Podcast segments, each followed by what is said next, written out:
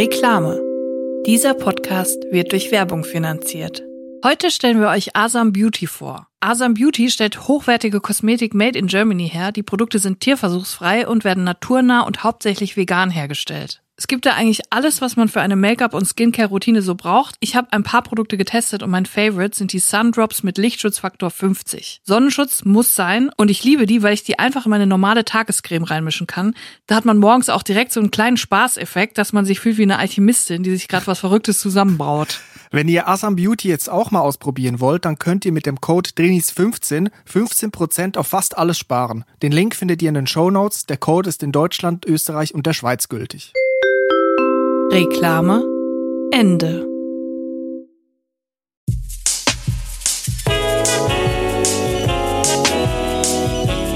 Drinnies, der Podcast aus der Komfortzone.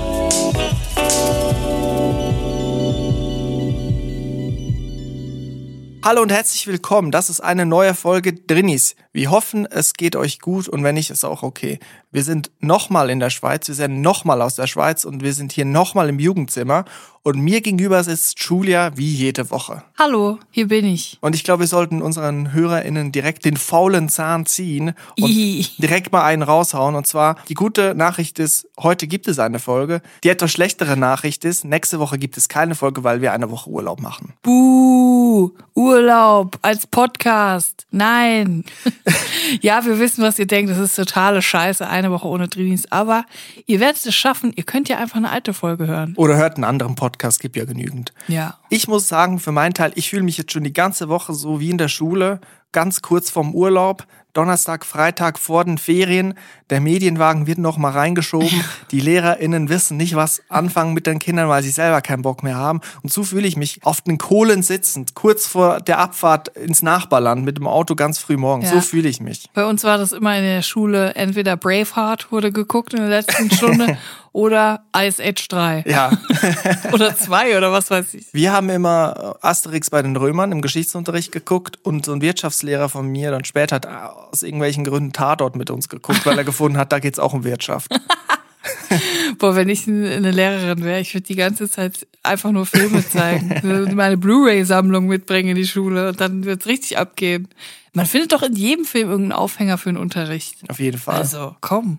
Im Kindergarten war es so, wir mussten jeden Freitagnachmittag die Stühle auf die Tische stellen, weil am Samstag Ja. geputzt wurde. Ich wusste das aber nicht im Kindergarten, dass es nur Wochenende ist. Ich dachte nämlich jeden Freitagnachmittag, jetzt ist Ferien, weil wir die Stühle hochstellen. Ich dachte immer, jetzt ist Ferien, ich kann mich zurücklehnen, zwei, drei, vier, fünf, sechs Wochen ist nichts zu tun für mich. Ich bin jeden Freitagnachmittag wie der glücklichste Mensch auf dieser Erde nach Hause gelaufen und dachte, yes, jetzt habe ich Urlaub. Viermal im Monat sehr kurze Ferien gehabt. Das Ding ist aber, ich glaube, bis Sonntagabend habe ich dann schon wieder vergessen, dass eigentlich Ferien sind. Und dann war es wieder normal, dass ich Montag in den Kindergarten musste. Du warst so ein Goldfischkind, hast einfach alles direkt wieder vergessen. ja, in unserem Kindergarten, also ich glaube, die Schüler mussten wir nicht hochstellen, aber wenn ich dran denke an meine Kindergartenzeit, ist mir eine Sache ganz präsent im Kopf geblieben und zwar ein Spiel, das hieß Schlafkönig. Das ist so geil, wie es klingt.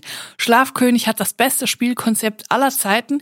Der Erfinder, die Erfinderin dieses Spiels müsste von mir den Friedensnobelpreis kriegen, denn das Spiel geht so, alle legen sich auf den Boden und wer sich bewegt, fliegt raus. und es haben zufälligerweise die ErzieherInnen immer mit uns gespielt. Haben die das auch erfunden? Wer weiß warum. Damit alle Kinder die Schnauze halten und auf dem Boden liegen. Und es war wirklich so, wenn du so den Arm bewegt hast oder das Bein, dann bist du halt rausgeflogen, dann musstest du raus in so eine Ecke. Ich muss auch sagen, diese Folge ist nicht nur von diesem Urlaubsgefühl geprägt, sondern auch davon, dass ich einen schmerzhaften Kiefer habe. Ich bin heute aufgewacht mit einem überdehnten Kiefer. Also ich kann meinen, meinen Mund nicht mehr richtig öffnen, weil sonst habe ich Schmerzen. Weißt du warum? Weil das Maul immer so aufreißt. Auf jeden Fall, ich habe gemerkt, Schlaf ist schon ein Messer mit zwei scharfen Klingen. Wie sagt man? Ein zweischneidiges Schwert. Ein zweischneidiges Schwert. Eigentlich geht's bei Schlaf darum, sich zu erholen, aber man wacht auch immer öfters mal mit komplett random Schmerzen auf. Also zumindest bei mir ist das. Mal tut der Kiefer weh, weil ich den irgendwie überdehnt habe nachts. Keine Ahnung, wie ich das gemacht habe. Dann einmal tut das Bein weh. Dann der eingeschlafene Arm, den ich nicht spüre. Und im ersten Moment denke ich dann, mein Arm ist abgefallen, abgefault über Nacht. Das Ding ist einfach, ich glaube, wenn wir einschlafen, dann vergisst der Körper, also wir denken ja nicht richtig nach, wenn wir schlafen und der Körper vergisst, dass wir kein Schlangenmensch sind. Und er verhält sich dann nachts im Schlaf, als wären wir beim Cirque du Soleil, äh, weil er vergisst, dass er es eigentlich nicht kann. Ja. Deswegen sind unsere Gliedmaßen überkreuzt. Wir liegen irgendwie komisch gekrümmt, wie, wie irgendein Hummer oder eine Krabbe und, und wundern uns am nächsten Morgen, dass wir irgendwie den Nacken äh, verspannt haben. Dabei haben wir einfach nachts irgendwelche doppelten Rittberger im Bett gemacht. Ich muss auch sagen, Schlaf ist wirklich zweischneidig für mich, weil auch Mittagsschlaf oder sowas geht gar nicht. Aus anderen Gründen dann. Danach ist mir nämlich immer komplett übel. Ich habe Kopfschmerzen, es geht mir miserabel, ich fühle mich schlecht. Ja. Und sowas wie Siesta, was ja auch immer öfters jetzt besprochen wird in unseren Breitengraden, weil es immer heißer wird durch den Klimawandel, dass man vielleicht mal eine Siesta einführen müsste, gesetzlich, das würde mir, glaube ich, total das Genick brechen. Weil wenn man dann um 14 Uhr sich hinlegt nach dem Essen, dann ich würde mich, ich kann mich nicht mehr aufraffen für den Rest vom Tag. Das ist dann einfach verloren für mich. Mein Körper denkt, um 14 Uhr, okay, es ist Schlafenszeit, ich fahre den Körper total runter. Häng dich mal an den Tropf, Chris, es ist vorbei mit dir. Aber ich habe das Gefühl, das ist nur eine Frage des Timings beim Mittagsschlaf, weil es gibt so eine Zeit, dann kippt es plötzlich. Also wenn ich so 10, 15, 20 maximal Minuten schlafe, ist es okay. Dann bin ich noch ausgeruht, wenn ich aufwache. Aber wenn ich länger schlafe, wenn ich mir vergesse, einen Wecker zu stellen, aus Versehen, eine Stunde, anderthalb Stunden, danach bin ich over. Da kann ich eigentlich direkt im Bett bleiben bis zum nächsten Morgen, weil da bin ich zerstört. Das ist, glaube ich, eine Frage, wie lange lässt man den Schlaf zu? Es darf nur so ein oberflächlicher Schlaf bleiben. Ich, bei mir, ich muss all in gehen. Also schon zehn Minuten Mittagsschlaf, dann Powernap, es ist vorbei. Also ich muss direkt durchziehen. 14 Uhr bis danach 7 Uhr, 8 Uhr morgens. Ich, Ja. ich muss durchziehen, das ist vorbei. Das ist wirklich krass. Musstest du im Kindergarten auch Mittagsschlaf machen? Ich kenne das von Leuten, die im Kindergarten dazu gezwungen wurden, zu schlafen. Nee, also ich musste nicht, aber es gab so eine Ecke mit so Matratzen, da konnte man schlafen, wenn man wollte. Die Ekelmatratzen, sind wir mal ehrlich. Ja, als Kinder checkt man das natürlich nicht. Das ist natürlich total gemütlich. Man springt drauf rum und schläft und sabbert und so. Aber ähm, wir mussten tatsächlich nicht Mittagsschlaf machen. Bei uns gab es im Gymnasium gab's so eine Ruheecke.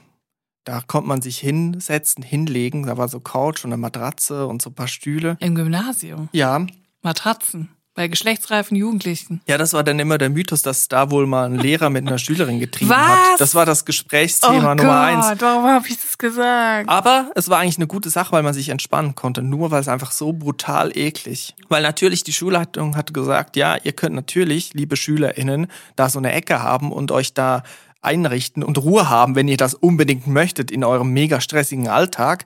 Aber ihr müsst auch dafür selber sorgen, was da reingestellt wird und dass es gewaschen wird.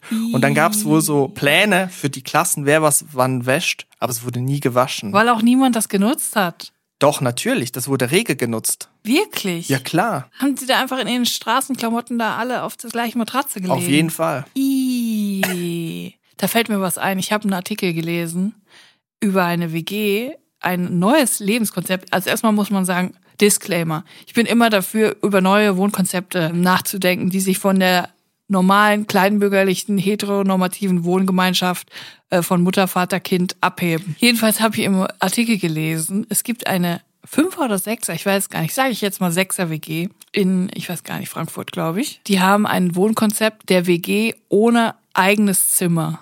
Also sie wohnen zu sechs zusammen, aber niemand hat ein eigenes Zimmer. Alles ist Gemeinschaftsräume.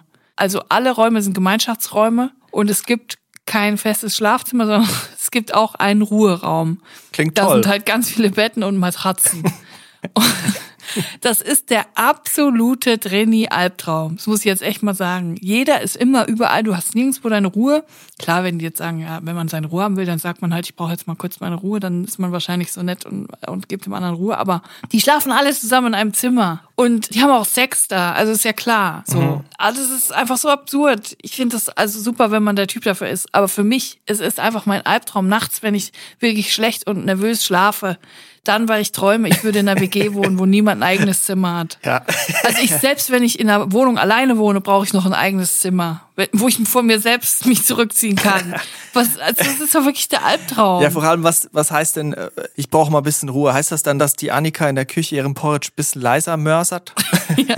Ich weiß nicht, vielleicht haben sie auch die Türen ausgehoben, dass es gar keine Türen mehr gibt. Ich weiß es nicht. Gibt es Räume, aber schon. Es gibt, gibt es Räume. Wände? Ja, ja, es gibt Räume und Wände, es gibt alles, aber das ist irgendwie. Mache eine Wette, dass es keine Türen gibt, sondern nur so Vorhänge. Oh. Ja, und du musst dir vorstellen, sechs Leute, irgendeiner masturbiert immer. Es ist doch so. Und dann läufst du da rum und uh, naja, das habe ich jedenfalls gelesen und ich habe gesagt, das ist wirklich der komplette Gegenentwurf zum Drini-Dasein. Es würde mich interessieren, welche Vermieter in sowas zulässt. Ja. Ich würde darauf wetten, dass wahrscheinlich der eine Jonas einen Vater hat, dem das Haus gehört, wo die drin wohnen. Kann das sein? Ich weiß es nicht. Und die Eltern haben sich geschieden und der Vater hat jetzt ein schlechtes Gewissen dem Jonas gegenüber und jetzt sagt er, ja, Jonas, du kannst die Wohnung haben, mach was draus. Und Jonas macht dann Räume ohne Türen draus. ja. Ja, aber ich denke auch eher, dass sie es der VermieterInnen nicht gesagt haben. Einfach, wir sind hier in der Wohnung-WG und dann äh, machen sie einfach, was sie so wollen. Ist ja auch in Ordnung wahrscheinlich, ne? Also wie sie die Räume aufteilen, ist eh ihr Ding. Trotzdem absolut wahnsinnig. Ich habe auch mal in der WG gewohnt und da hatten wir so einen Internetvertrag, wo nicht nur der das WLAN dabei war und der Router, sondern auch ein Festnetztelefon. Also nicht nur den Anschluss, sondern auch ein Telefon. Ein richtig kabelgebundenes Festnetztelefon. Und das haben wir dann auch eine Zeit lang dort angestöpselt gehabt. Und eigentlich hat niemand diese Nummer von uns.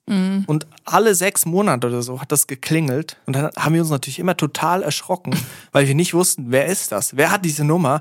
Dann haben wir uns alle auf den Boden gelegt, so gefühlt, wie Bombenalarm war das. Und es war mega creepy. Wir haben das Telefon nie abgehoben, den Telefonhörer nie abgehoben. Wir wussten nie, wer anruft und irgendwann haben wir es natürlich ausgezogen. Heute weiß ich natürlich, dass es wahrscheinlich zufällige Werbeanrufe waren. Ja, krass. Aber es war genug schrecklich. Und im Kindergarten mussten wir auch als Übung die Telefonate annehmen. Was? Telefonhörer abheben. Und da waren manchmal so Lieferanten, so Klopapierlieferanten oder Spielzeugvertreter oder auch so Leute aus der Schulleitung. Und dann hatten wir so einen Satz, den man sagen musste, auf Schweizerdeutsch dann, Kindergarten XY, Chrysomram Apparat. So. Und das habe ich so äh, runtergerattert. Business-Telefonat. Komplett. Was? Und es war irgendwie, damals war das so etwas Spezielles, wenn man das machen durfte. Ich hab's aber immer gehasst. Und die Lehrerin hat irgendwie gedacht, ja, es ist doch toll für die Kinder, das zu machen. Und hat dann gesagt, Chris, nimm mal das Telefonat an. Mach das doch. Und ich hatte immer Schiss. Ich hatte Handschweiß. Krass, ey, dass ihr das schon im Kindergarten gemacht habt. Ja, war als Übung, Habt ihr auch pädagogische. Umsatzsteuervoranmeldungen gemacht, mal so als Übung, oder? Ich weiß gar nicht, wann ich das erste Mal mit dem Telefon in Berührung komme. Ich glaube, so mit acht oder so. Was hast du am liebsten gemacht im Kindergarten? Ich glaube, ich habe am liebsten Tempo kleine Schnecke gespielt. Das war so ein Spiel mit bunten Schnecken. Das mega geilste Spiel der Welt. Das ist so simpel. Jede Schnecke hat eine Farbe und der Würfel hat alle Farben drauf. Und immer die Farbe, die gewürfelt wurde, durfte ein Feld vor. Also das einfachste Spiel der Welt. Das war so random, ob man da gewonnen hat. Aber es hat so Spaß gemacht. Und gebastelt natürlich. Weil ich fand's mega. Es gab so viele verschiedene bunten Pappen und so. Und so ein Klebekram mit Glitzer und irgendwelchen Pfeifenreinigern, die man dann so drauf gemacht hat. Das fand ich mega. Mit der Schere schon allein zu schneiden, fand ich mega. Ich habe zwei Sachen gemacht. Entweder am Fenster, es gab so eine Fensterbank, wo wir uns hinsetzen konnten und zeichnen. Das habe ich gemacht. Und ich weiß damals schon, weil ich gerne alleine das gemacht habe. Ja. Weil anderen haben, andere haben dann draußen, wir hatten noch so einen Sandkasten und so, haben dann draußen zusammen irgendwas gespielt. Ich habe dann immer gesagt, nee, ich gehe zeichnen. Oder, was ich mich auch dran erinnern kann, wir hatten immer so viel Knetmasse und dann so Ausstechfiguren. Und dann hatte ich so eine Figur von einem Menschlein. So, eine, so fast wie so ein Ampelmännchen sah das aus. Ja. Und ich weiß, dass ich immer nur diese Figur genommen habe. Diese eine Figur und einen ganzen Tag Knetmasse damit ausgestochen habe. Grün, Wahrscheinlich blau, hast du dich selber grau. in dieser Figur gesehen. Du wolltest immer nur, nur die eine Figur, du wolltest nur du selber, niemand anderes sollte mitspielen. Ich wollte mich selber verwirklichen. Auch schon damals ging es nur um mich. Du wolltest dich selber vervielfachen. Ich war eine kleine Kindergartentiva. Aber auch geil, was, was ich mega finde an Kindergärten. Ich weiß nicht, ob es bei allen so ist, aber bei meinem war das so, es gab so verschiedene Tretgeräte, wie nennt man das? Ja, ja. Mobile, Äh, so Bagger, wo man sich draufgesetzt Boah. hat und dann so mega schnell pedalt hat. So. Das war mega. Und Ich dann hab mich so immer auf die Sand- Fresse gelegt, wirklich ja, komplett. Hammer, Hammer. Hammer Zeit gewesen. Da hat man sich noch täglich auf die Fresse gelegt und es war normal. Und es musste einem nicht peinlich sein. Heute, wenn man sich im öffentlichen Ja. Raum auf die Fresse legt, letztens mal passiert, so peinlich. Da ist noch jemand gekommen, hat gefragt, eigentlich nett, ne? Ist alles okay. Aber das ist das Letzte, was man will, ne? Man will einfach so, dass niemand es gesehen hat. Oder auch Klassiker, Kopfanschlagen in der Bahn. Oh. Richtig einen neulich reingedremelt. im Bus hier in der Schweiz. Die Busse, ich weiß nicht, was da los ist, aber diese, dieser Haltegriff ist so weit unten, dass man, wenn man vom Sitzplatz aufsteht, also ich schlag mir direkt den Kopf, ich habe es so fest eingedonnert und dann musst du aber so tun, Hm. als wäre alles in Ordnung, damit niemand, damit du nicht auffällst und so, oh, und dann so, oh nee, alles okay, alles okay, tut gar nicht weh. Also ich kann mich erinnern, dass ich einmal so einen mir reingedremelt habe oben an dieser Stange, dass mir wirklich ein bisschen schummrig war. Und ich habe dann so getan, als wäre nix und bin wankend zum Ausgang gelaufen. Und dann bin ich noch so gegen jemanden gefallen und habe gesagt, oh, ganz schön wackelig. So. Also vom Bus. Peinlich. Ja, in der Kindheit war das einfacher. Konnte man sich einfach unverhohlen auf die Schnauze legen. Ich muss aber auch sagen, wegen Telefon nochmal. Ich habe bis heute eigentlich ein Trauma davon, diesen Telefonhörer abzunehmen. Also heute natürlich Handy. Ja. Und es ist ja manchmal so, dass man beruflich dann ausmacht, ja, morgen rufe ich dich dann an, ruft mich jemand an, sagt mir, wir müssen unbedingt was besprechen, ich rufe dich morgen irgendwann an. Sowieso die schlechteste Ausgangslage überhaupt, wenn jemand sagt, ich rufe dich erstmal an, wenn man nicht selber Mhm. jemanden anrufen kann. Und auch noch irgendwann morgens, keine feste Uhrzeit. Das ist wirklich der Das Horror. ist das Schlimmste. Dann warte ich den ganzen Tag auf Ja. diesen Anruf. Am besten ist natürlich immer, wenn man sagen kann, ich rufe dich Man an. muss selber die Initiative ergreifen. Genau, und dann direkt die Uhrzeit auch Ja, festlegen. genau. Für das Gegenüber, das ist nur fair. Ja, und dann kann man sich auch, beide können sich darauf einstellen. Man ist dann, man wird nicht überrascht, man muss seinen Tag nicht danach orientieren. Man hat einfach eine feste Zeit. Also ich bin mittlerweile wirklich so weit, auch wenn ich 16 Uhr ein Telefonat habe, wo mich jemand anruft, dann nehme ich mir vorher frei. Ja. Also ich kann auch gar nicht arbeiten, das Nein, geht nicht. Das geht nicht. 16 Uhr, für diese zwei, drei Minuten ist da wird Ja. der ganze Tag geopfert. Tja, das war's wohl mit diesem Tag. Und dann ist bei mir wirklich der Punkt gekommen mittlerweile, wo ich halt wirklich drauf warte und so unsicher bin, dann den Telefonhörer abhebe, weil ich den ganzen Tag diese Spannung aufbaue und dann komplett versage in den ersten Ja, Sekunden. Dieser Druck. Weil es gibt verschiedene Ausgangslagen. Manchmal weiß man ja, wer dich anruft, hat aber die Nummer nicht gespeichert, ist dann vielleicht doch unsicher, wer anruft. Und dann weiß ich nie, was ich da, mit welcher Signature Opening Line ich da beginnen soll. Manchmal einfach den Unwissenden spielen, weil ich will ja auch nicht den Eindruck erwecken, als hätte ich schon acht Stunden auf das Telefonat gewartet und Natürlich sagen, nicht. ja, hallo, hier, Julia, du rufst an wegen, ne, ich bin hier Chris. Das will ich nicht. Nein, du Ab- bist natürlich schwer beschäftigt. Du musst erstmal ganz lang klingeln lassen und dann am besten noch rausgehen vor Menschenkulisse, dass man im Hintergrund Stimmen hört. Du bist natürlich beschäftigt, du bist unterwegs, du bist busy, du hast zu tun, du hast Aufträge. Weißt du, im Hintergrund so vielleicht Verkehrsgeräusche abspielen. Ja, ich bin hier gerade Bei unterwegs. Sonoton schön was runterladen. zwischen zwei Meetings. Die Frage ist, soll ich mir eine feste Line zulegen? Hallo, wie früher als Kind, Chris Sommer mal parat? Oder soll ich sagen, hallo, wer ist da? Was Chris macht Sommer man? Apparat hast du gesagt? Als Bub, ja. Als kleiner Krass. Bub. Chris Sommer am Ich habe immer Apparat. Julia Maribecca gesagt. Julia Maribecca. Also irgendwann war es dann so schnell Julia Maribecca, dass niemand verstanden hat, was ich sage. Also hat dann immer gefragt, wer ist da? Und dann musste ich nochmal langsam sagen, Julia Marie Becker. Ach so. Aber warum hast du den zweiten Vornamen gesagt? Ich weiß nicht, ich glaube, meine Eltern haben gesagt, wir sollen unsere zweiten Vornamen auch sagen. Julia Marie Becker? Julia Marie Becker? Das war einfach nur noch krank irgendwann, viel zu schnell. Was bei mir so der Stand der Dinge ist, wenn ich einen Telefonhörer abnehme, dann ist es erstmal so, ja, äh, ha hallo? Und dann die andere Person muss sich dann erstmal Zu vorstellen. erkennen geben. Was ja auch nicht fair ist. Vielleicht habe ich auf der anderen Seite an der Leitung auch einen Trainee, die sich dann vorstellen muss. Ich denke mir, manchmal ist es einfach, wenn ich die Rampe baue. Ja, hallo, ich bin Chris, ist da XY? Denke ich mir manchmal. Soll ich Ja, da aber fragen? wenn dann die Person nicht dran ist, ist es auch peinlich. Genau. Und das ist das Problem, wenn ich die Nummer nicht gespeichert habe. Auf der anderen Seite frage ich mich, wenn ich die Nummer gespeichert habe und da klingelt dann Jürgen, ruf mich an, Jürgen Milski, Ja. und dann nehme ich den Telefonhörer ab und sage, hallo, hier ist Chris, hallo Jürgen oder hallo Jürgen. Ist das zu offensiv? Soll man da... Wenn man den- direkt Hallo Jürgen sagt? Ja, Ich glaube, beim Jürgen, da kannst du einfach sagen, Jürgen, grüß dich. ich habe jetzt beruflich nicht so viel mit Jürgen Milski zu tun, aber Ich so als glaube, bei anderen, ich würde auch erstmal so tun, so, ja, hallo? Und dann erstmal warten, was die Person sagt. Die sagt ja dann, hallo, hier ist Jürgen. immer defensiv. Ich bin Typ defensiv beim Telefonat annehmen. Hinten reinstehen, ganz defensiv spielen, die, Ja. die Räume eng machen. Ja, okay. ja, gut. Wir sind ja im Moment so ein bisschen gediegen unterwegs. Wir sind ja in der Schweiz, wir machen hier Urlaub, endlich. Wir haben uns mega lang drauf gefreut. Und was natürlich hier auch nicht fehlen darf, das ist natürlich eine Snack-Empfehlung von unserer Seite. Ja. Auch für unsere Schweizer HörerInnen oder für alle, die mal in der Schweiz Urlaub machen wollen, was wir sehr empfehlen können, wenn ihr sehr viel Geld habt. Wir müssen zum Glück nicht so viel zahlen. Aber wir haben auf jeden Fall Snack-Empfehlungen für euch. Und ich würde sagen, Chris, schieß mal den Vogel ab. Jetzt kommt der Snack der Woche. Der Snack der Woche. Man muss ja auch sagen, mittlerweile wird diese Rubrik wirklich eingefordert. Ja. Mir schreiben Leute, wann kommt endlich wieder Snack der Woche? Das Ja. heißt, Snack der Woche, das muss jede Woche kommen. Oder die Leute sind so nervös, weil sie ihren Snack in der Rubrik haben wollen, dass sie die ganze Zeit ihre Snacks schicken. das hier ist der Snack der Woche, das hier, das hier, nein, das. Und mir ist was aufgefallen. Ich finde, die- die Maltesers-Lobby ist sehr groß bei Ja. mir. Also ich krieg sehr viele Zuschriften, mach mal Maltesers rein. Ja.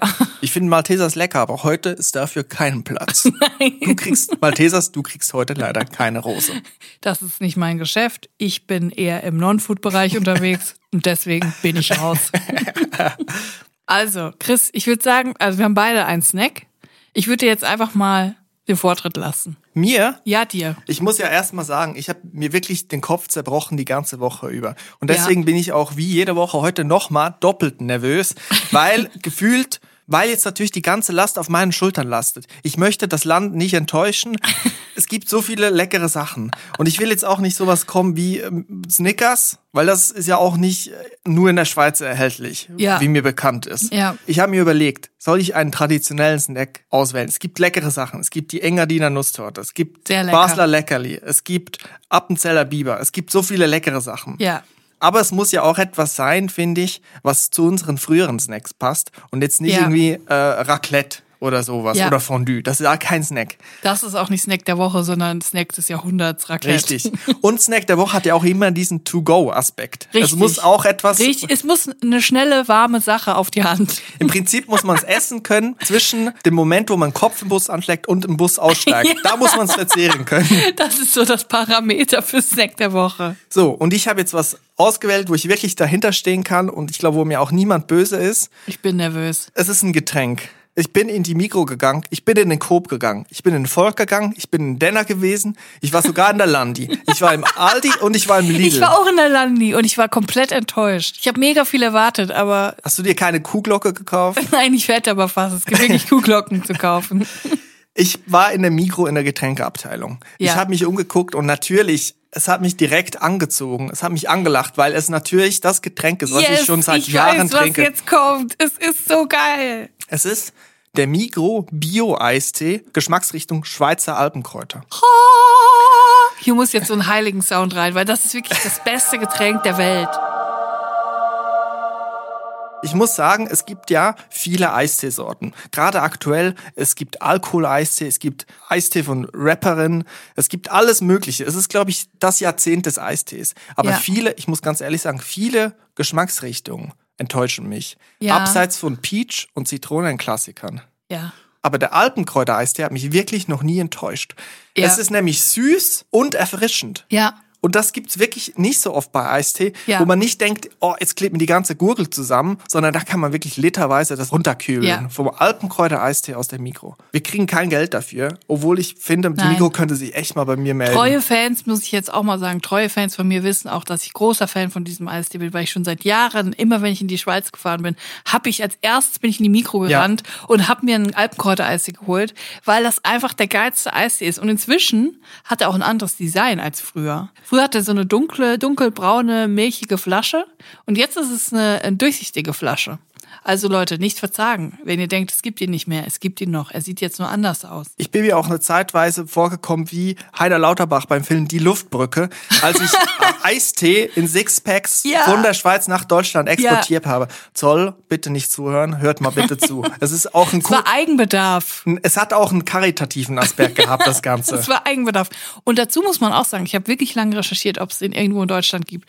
Und dann habe ich rausgefunden, jetzt kommt Sensation, Mhm. der Rewe Bio-Eistee, Alpenkräuter, ist der gleiche, von der gleichen Manufaktur sogar. Moment. Ja. Der Mann, der Zeigenfinger wieder aufgehoben. Ja. Sprich weiter, ich setz gleich ein. Ja, ist der gleiche Eistee wie der Alpenkräuter-Eistee mit etwas weniger Zucker als das Original. Richtig. Und das ist natürlich nicht der Sinn von Eistee. Der Sinn von Eistee ist schon, dass der dort, du hast einen Liter Eistee und ein Das muss halbes Kilo Pfupf Zucker haben. drin. Das muss richtig Pfupf haben und das muss dir auch bisschen schon den Hals verkleben, wenn man das trinkt. Nur ist es beim Alpenkräuter-Eistee wirklich so eine Frische, die hinterher weht. Ja, so was Minziges. Man hat kein schlechtes Gewissen. Es ist so ein bisschen Kaugummi-Feeling, aber auch nicht so künstlich, sondern wirklich, es schmeckt einfach natürlich frisch. Ich muss sagen, ich bin etwas enttäuscht vom neuen Design. Trotz allem ist es für mich ein Grund für einen Grenzübertritt vom EU-Raum in die Schweiz, Ja, um dieses. Produkt zu erwerben. für mich wirklich der einzige Eistee neben Peach und Zitrone, der nicht enttäuscht. Richtig. So, jetzt bin ich wohl an der Reihe. Ja, was hast du denn dabei? Ich, bin muss gespannt. dazu sagen, ich war auch in der Mikro. Es ist jetzt aber wirklich keine Werbung für die Mikro. Wir wünschen, es wäre so, ist es aber nicht. Aber mein Produkt, ich muss es kurz herbeiholen. Mikro ASMR. Mein Produkt ist relativ neu von der Mikro. Mikro hat extrem viele neue Produkte in der Süßigkeitenabteilung. Die haben sowas Neues ausprobiert. Stichwort Coaties und Clouds. Nicht Cloudies. ähm, Coaties. Und meine Lieblingssorte von den neuen Sachen ist Crispy Coaties von Chocolat Frey. Lecker. Leute, gesalzene Crispies mit Buttergeschmack. Sowas Geiles. Es sind so kleine Kugeln, die so richtig weich, crunchy sind. Die sind so ein bisschen salzig und dann aber mit Schokolade ummantelt. Es ist einfach ein saugeiler Snack. Stichwort Malteser. Ist es etwas wie Maltesers? Nein, ich mag das nämlich mehr, weil Maltesers ist mir dann irgendwie so, ach, da kriege ich irgendwie so ein ungutes Gefühl an den Zähnen, weil man muss irgendwie so draufbeißen, es ist irgendwie so ein bisschen quietschig. Aber diese sind nicht quietschig, die sind sehr butterweich und das macht es irgendwie angenehmer. Ich finde, Maltesers ist auch ein hinterlistiger Snack. Da kann ich nämlich nicht aufhören und da fühlt man Ja. sich auch extrem schlecht danach. Und die Crispies sind auch ein bisschen kleiner als Maltesers. Die sind nicht so groß. Aber die kann ich wirklich empfehlen. Crispy Coaties von Chocolat Frey. Sehr gut. Hat mir übrigens auch eine Schweizer Hörerin geschickt. Hat auch mir den Tipp gegeben, probier mal die Crispy Coaties. Und ich habe wirklich viele neue Sachen probiert von der Mikro. aber Crispy Coaties war wirklich das Beste davon. Also ich werde das auf jeden Fall ausprobieren, Julia. Das ist ein Geheimtipp, würde ich schon fast sagen. Wir kommen jetzt mal zum Beschaffungsaufwand. Es war nicht schwer, an diese Coaties ranzukommen. Aber innerhalb der Schweiz natürlich. Deswegen, wenn ihr in Deutschland wohnt, ist es ein bisschen schwieriger ranzukommen. Das ist jetzt natürlich die Frage, wie vergeben wir die Punkte? Ja, schon für Für die Schweiz, würde ich sagen. Ja, klar. Für die Schweiz sehr einfach ranzukommen. Mikro gibt's überall. Also die nächste Mikro ist nie weit entfernt. So, jetzt kommen wir zum Preis. 150 Gramm Crispy Coaties kosten 2 Franken 70. Das Da- ist, glaube ich, so mittelteuer. Das ist, ich würde sagen, ein Snack der Mittelklasse vom Preis her. Wenn man jetzt Lind-Produkte anguckt, da wirklich Ja. schießt sie in den Orbit. Kleine Kritik auch hier. Der Preis vom Schweizer Alpenkräuter-Eistee für ein Liter 1,45 finde ich eigentlich eher günstig. Für die Schweiz muss ich sagen, also hier gibt's auf jeden Fall ein Go von mir. Daumen hoch. Man muss jetzt auch sagen, was ist das Lebensgefühl? Eine sehr wichtige Kategorie, die absolut objektiv bewertet werden kann. Bei meinem Schweizer Alpenkräuter-Eistee kann ich natürlich sagen, 10 von 10. Ja. Man hat das Gefühl von mediterranem Umfeld. Man könnte denken, man ist an der Costa Brava, gleichzeitig aber auf der Rigi, auf Ja. dem Berg in der Innenschweiz, bei Luzern. Ja, ich würde bei deinem Eistee mitgehen, da würde ich auch 10 von 10 geben. Beim Crispy Coaties würde ich sagen, gute 9 von 10. Ja. Allgemein diese Produkte, die es nur in der Schweiz gibt, das hat schon so ein Lebensgefühl, was schon mal, es ist schon mal so ein bisschen geiler, weil man weiß, zu Hause gibt's das nicht. Das hat so ein Urlaubsfeeling, wenn man das isst. Man weiß, ich kann das jetzt hier essen und wenn ich dann zu Hause bin, kann ich das nicht mehr essen. Es ist so ein bisschen das Spiel mit dem Feuer, weißt du? macht so ein bisschen aufregend. Und deswegen Lebensgefühl würde ich sagen 10 von 10. Ich habe dir zum Abschluss dieser Rubrik noch eine schnelle Frage. Ja. Eistee mit Kohlensäure, Go oder No Go? No go. Ganz klare auch. Sache von meiner Seite. Also Sparkling ist immer, das ist für mich ein Autounfall im Mund. Das ist wirklich ekelhaft. Ich habe auch den Eindruck, mit zunehmender Eisteevielfalt wird die Diskussion um Kohlensäure in Eistee auch die Diskussion um Ananas auf Pizza oder Nutella mit oder ohne Butter langfristig ersetzen. Ja, das sind auch so 90er Jahre Diskussionen, oder? Ja, ja die kann man jetzt auch langsam mal. Kann man jetzt auch mal ad acta legen, Leute. Ja. Fresst doch einfach eure Pizza, wie ihr wollt. Macht doch einfach Ananas auf Schinken. Wen juckt das denn? Also, was soll das? Hast du noch was zum Snack der Woche? Ähm, nee, also wenn ich könnte, würde ich noch mehr Sachen vorstellen, aber ich glaube, ähm, das sprengt den Rahmen und ein Produkt reicht. Und ich bin sehr zufrieden mit unserer Ausbeute. Dann lass uns doch mal den Trenner reinballern. Machet. Der Snack der Woche. Stichwort Kulinarik in der Schweiz. Willst du vielleicht mal mit uns darüber sprechen, äh, dass dein Vater in der Schweiz eine relativ prominente Person ist? Stichwort Cremeschnitte. Du meinst, dass mein Vater am Weltrekord des in den 70er Jahren beteiligt war, die längste Cremeschnitte der Welt herzustellen? Das ist so geil. Also erstmal musst du, glaube ich, erklären, was eine Cremeschnitte ist, weil bei uns gibt's das nicht. Ja, ich glaube, das ist ein Schweizer Ding. Und zwar ist es ein eine Süßspeise, einen Nachtisch, eine Art Torte, und zwar Blätterteigboden, dann eine Vanillecremefüllung, noch ein Blätterteigboden, noch eine Vanillecremefüllung, also richtig dick, dann noch ein Blätterteigboden und oben meistens ein Zuckerguss drauf. Das ist eine, so ein Basic 70er Jahre Nachtisch. Ja. Wurde im gleichen Zeitalter mit Ries Casimir in die Schweiz gebracht. exakt, exakt. Und mein Vater war wohl beim Weltrekord in den 70er Jahren beteiligt, die längste Cremeschnitte der Welt herzustellen. Man muss aber auch sagen, der Weltrekord wurde, glaube ich, inzwischen auch zehnmal überboten. ja, ich habe das noch gelesen. Ich glaube, wann war das? Vor ein paar Jahren jetzt erst. Äh, der neue Weltrekord wurde, glaube ich, in Genf aufgestellt mit 1,2 Kilometern Cremeschnitte. Mega geil. Also eine 1,2 Kilometer lange Cremeschnitte. Ja, schade, dass dein Vater jetzt nicht mehr Weltrekordhalter ist, aber er war mal eine Zeit lang Weltrekordhalter. Lustig ja auch, weil Cremeschnitte wahrscheinlich nur in der Schweiz hergestellt wird. Also man ist hier unter sich. Man macht den Weltrekord unter sich aus. Dass es überhaupt 1,2 Kilometer gibt in der Schweiz, wo man eine Cremeschnitte aufstellen kann. ja, von Genf nach Zürich. Ja, gut. Ja, ich finde das auf jeden Fall eine Hammer-Story. Ich wusste das auch nicht, aber es wurde mir jetzt offenbart. Ich wäre gern Cremeschnittenbotschafter der Schweiz. Ja. Ich glaube, wenn ich mir ein Produkt aussuchen sollte, ein deutsches, wofür ich Botschafterin werden sollte, dann würde ich Oberster nehmen. Es gibt so eine geile Marke mit Oberster, den es überall im Supermarkt zu kaufen gibt. Was ist Oberster? Wenn wir die Sachen von der Schweiz nach Deutschland erklären, dann sollten wir auch mal den Deutschen das Gefühl geben, dass Deutschland nicht die ganze Welt ist. Was ist Oberster? Erklär das mal den Leuten, die nicht aus Deutschland kommen. Ich glaube, es ist eine bayerische Sache. Also es ist gar nicht äh, in Norddeutschland isst man das eigentlich gar nicht. Ich glaube, es ist eher so eine, das kenne ich auch aus meiner Zeit in München. Und es ist eigentlich so ein Gemisch aus Weichkäse und dann ist da noch so Kümmelzeug. Ich weiß gar nicht, was, also Kräuter sind da drin, verschiedene Käsesorten. Halt, eigentlich ist es so, früher hat man, glaube ich, so die Reste vom Käse dann zusammengeschmissen und mhm. hat daraus irgendwie was Geiles gemacht. Und jetzt ist aber so ein richtiger Aufstrich. Und den gibt's auch im Supermarkt zu kaufen. Und ich finde den so geil. Und ich finde das so unterrepräsentiert in der Werbewelt. Ich habe noch nie eine Werbung dafür gesehen. Und dann habe ich auch so gedacht, wenn ich Influencer-Marketing machen würde, dann für Oberstar. Und dann habe ich mir schon vorgestellt, wie ich dann so mit so 15 verschiedenen Sorten Oberstar auf dem Foto pausiere, irgendwie im Biohotel Stangel wird, dann irgendwie im Bikini. Und dann habe ich gesehen, dass sie jetzt wirklich Werbung machen mit Influencern und dass Jimmy Blue Ochsenknecht für meinen Oberstar jetzt Werbung macht. Ja, du musst dich einfach Julie Red Becker nennen. Dann klappt's wahrscheinlich auch. Julie Red Becker. Hallo, Oberster Firma. Ich möchte Oberster Werbung machen, nicht Jimmy Blue Ochsenknecht. Was hat der mit Oberster zu tun? Der hat doch sicher noch nie, wie ich, sehr lange in Bayern gewohnt. Sind wir jetzt eigentlich schon so weit, dass wir uns offiziell an die Firmen ranschmeißen, diesen ja, Podcast? Migo, so Oberster, so Cremeschnittenlobby. ich habe so dermaßen eine Oberster-Schmacht. Ich muss, ich muss die jetzt schon anbetteln. Weißt du, was du hast? Du hast einen Deutschlandentzug. Ja. Du sehnst dich nach dem deutschen Eine Woche Lande. nicht mehr in Deutschland und schon. Aber gibt's hier in der Schweiz keine Oberster? Ich habe doch keine Ahnung. Ich bin, ich lebe doch hier nicht mehr. Ich weiß es nicht. Ich will jetzt in die Mikro. Nächste Woche gibt es keine Folge Drinis, dafür aber die Woche darauf wieder. Das ja. ist doch auch was. Eine Woche Urlaub, das sei uns doch gegönnt, oder? Dann kann ich auch immer in der Zwischenzeit lernen, wie man Telefonate annimmt. Chris Sommer am Apparat. Hallo, wer Ihr könnt da? jetzt alle Chris anrufen, die ganze Woche über. Am besten jeden Tag, von morgens bis abends. Ruft ihn einfach an. Meine Nummer ist 0151 4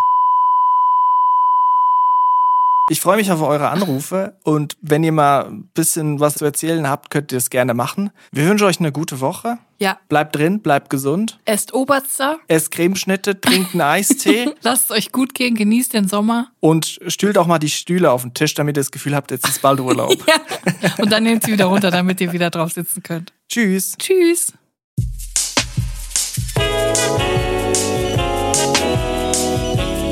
Drinnies der Podcast aus der Komfortzone.